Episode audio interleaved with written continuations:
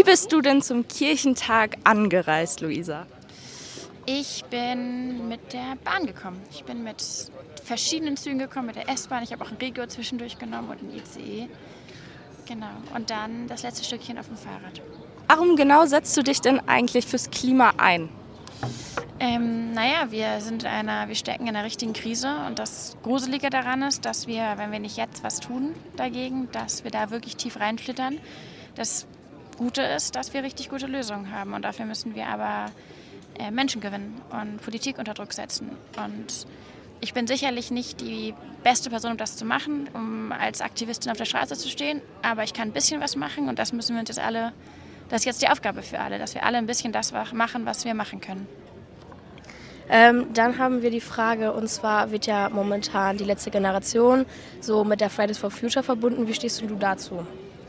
Na, ich glaube, es ist ganz wichtig und gut, dass ähm, Klimabewegungen sich breiter aufstellen, dass Leute wissen, es gibt Fridays for Future, wir machen große Veranstaltungen, wir bringen viele Leute auf die Straßen, wir machen, sagen ganz ähm, familienfreundlich legale Proteste. Und es braucht aber sicherlich auch diejenigen Gruppen, die andere Wege gehen, die nochmal aus einem anderen Winkel heraus Druck ausüben. Worauf ich mir ganz große Sorgen machen, mache, ist, dass ähm, Klimaaktivisten gerade sehr kriminalisiert werden und dass man pauschal klimabewegten Menschen vorwirft, sie hätten führen was im Schilde und wollen gar nicht das Klima retten. Und das ist wirklich ein Problem für uns alle. Ja, stimmt sehr. Ähm, dann habe ich noch eine Frage. Und zwar, soll das jetzt nicht provokant oder so rüberkommen, aber würdest du dich auf die Straße kleben? Nee, ich glaube, ähm, das machen ja einerseits schon andere. Und auf der anderen Seite, glaube ich, müssen wir sehr aufpassen in der Klimakrise, sozusagen, wo wir, die, wo wir Konflikte aufmachen. Und ich glaube, morgens im Berufsverkehr den Konflikt zu eröffnen, ähm, habe ich sozusagen nach jetzt einem Jahr sozusagen von diesen Aktionen das Gefühl, so mittelerfolgreich, beziehungsweise eher gar nicht, weil Menschen nicht danach denken, stimmt, das Klima ist wichtig, sondern vor allem denken, Klimaaktivisten sind blöd. Und manchmal kann so eine Methode hilfreich sein. Ich glaube, gerade jetzt brauchen wir eher andere Methoden und Gott sei Dank gibt es ja von ja reichlich. Ähm, was ist denn deine Vorstellung für die politische Entwicklung vom Klimaschutz in den kommenden fünf Jahren? Ui, ähm, ich glaube, wir können mal von kommenden zwei Jahren sprechen. Das ist ja noch die Legislaturperiode.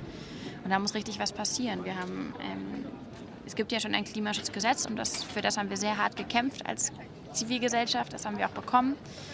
Und jetzt ist wichtig, dass es eingehalten wird, dass in jedem Sektor, im Gebäudesektor, in der Landwirtschaft, in der Mobilität die Emissionen runtergefahren werden. Und wenn das nicht passiert schnell genug, dann wird es teuer werden, ähm, weil wir dann werden, würde man, wird man anfangen zu klagen, dann wird sich die EU entscheiden. Aber es wird auch eben unsere Chancen drastisch runterfahren, dass wir noch gut und sicher umschalten können auf Erneuerbare und so. Und abgesehen davon, glaube ich, ist es ganz wichtig, dass wir ähm, anfangen, Klimaschutz als so eine Art Gruppenarbeit zu verstehen. Alle müssen mit anpacken, alle können was tun, im eigenen Haus oder in eigenen Wohnungen, im, in der, im eigenen Stadtteil, in der Schule, wo auch immer man so ist, kann man was tun. Sehr schön. Ähm, wir sind ja hier beim Kirchentag. Wie ist denn dein Bezug eigentlich zur Kirche?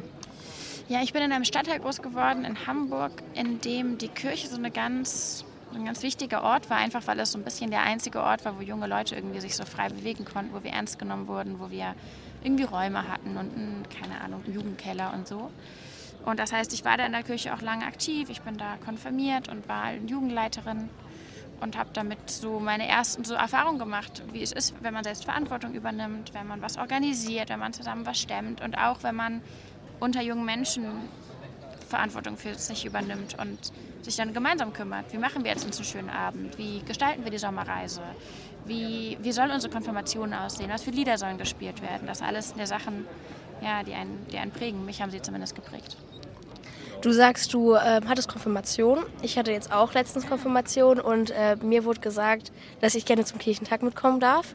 Warst du denn schon mal auf dem Kirchentag? Ja, ich war schon äh, oft auf Kirchentagen. Es gab nämlich schon, während ich in meiner Konfi-Zeit war, gab es einen Kirchentag in Hamburg weiß ich nicht, irgendwann, vielleicht war das 2009 oder 10 oder sowas. Und das war super aufregend für uns, weil wir durften auch nachts so Nachtwache machen in der Schule, wo dann Leute übernachtet haben. Das war total toll.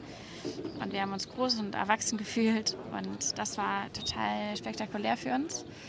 Und jetzt war ich auch schon mal in vielen Kirchentagen danach immer wieder. Und auch letztes Jahr in Stuttgart zum Beispiel. Wow, also beim diesjährigen Kirchentag gibt es ja auch ein Pfandsystem, ähm, damit weniger Plastikmüll und so entsteht. Wie findest du das? Ähm, das ist gut. Ich äh, bin jetzt nicht in die Details von dem Pfandsystem hier am Küchentag involviert, aber dass es sowas gibt, ist erstmal wichtig. Das ist jetzt ja auch eine, ein Gesetz tatsächlich. Es gibt, muss eine, es gibt eine Mehrwegpflicht seit diesem Jahr. Und, ähm, ja, und das, ist ein, äh, das ist ein richtiger Schritt, aber ich glaube, es reicht nicht, sich an sozusagen eigenen Pfandbechern aufzuhalten, sondern es muss dann auch weitergehen. Da muss man sich als Kirche fragen, haben wir eigentlich auf unseren ganzen Kirchendächern oder auf den ähm, Häusern drumherum, den vielen Immobilien der Kirche, haben wir da überall Solaranlagen drauf. Haben wir uns als Kirche eigentlich schon deutlich genug ausgesprochen für mehr Klimaschutz? Haben wir mal beim Bundespräsidenten angerufen und so weiter und so fort. Das Motto des Kirchentags lautet ja, jetzt ist die Zeit. Wofür ist denn deiner Meinung nach jetzt die Zeit? Natürlich zum Handeln. das ist eine sehr ähm, verbreitete Aussage. Kannst du die noch ein bisschen genauer definieren? Ja, ähm, ich meine, die, die, die Zeit, also der, der jetzige Moment, ähm, der könnte natürlich bedeutsamer für uns nicht sein, weil wir sind einfach in einem Moment, in dem wir erleben, wie rund um, um uns herum schon das Klimasystem ins Wanken kommt, wie das immer gruseliger wird, während wir hier Küchentag feiern ist die Freiheitsstatue in New York in so orangen Rauch eingehüllt von den Waldfeuern in Kanada. Und das sieht ganz dystopisch und gruselig aus. Und es ist auch dystopisch und gruselig. Und wir merken richtig, dass wir jetzt, dass uns hier die Zeit davon rennt. Und gleichzeitig gibt es halt so viele gute Sachen, die wir jetzt machen können aus den Krisen. Und ob Klimakrise ist oder nicht, es macht Sinn, dass wir unabhängig werden unseren Energien und auf Solar- und Windkraft gehen. Und es macht Sinn, dass wir Fahrradwege bauen und dass die Häuser besser gedämmt sind und so. Das ist auch alles, wäre auch alles ohne Klimakrise gut zu machen. Jetzt haben wir aber auch den Druck und deswegen würde ich sagen, jetzt ist die Zeit zu handeln. Und als letzte Frage haben wir uns ähm, ausgedacht, was ist der bessere Snack, Weingummi oder Schokolade? Ui, ähm, tatsächlich würde ich sagen, richtig gute Schokolade. Ich bin ja vegan, das heißt, die, die vegane Variante, da wäre ich auf jeden Fall eher am Start. Obwohl jetzt im Sommer ist ja der Geheimtipp, ähm, Weingummi ins Gefrierfach legen. Und dann hat man richtig guten, so einen richtig guten Snack im Sommer. Kann ich auch nichts Schlechtes drüber sagen.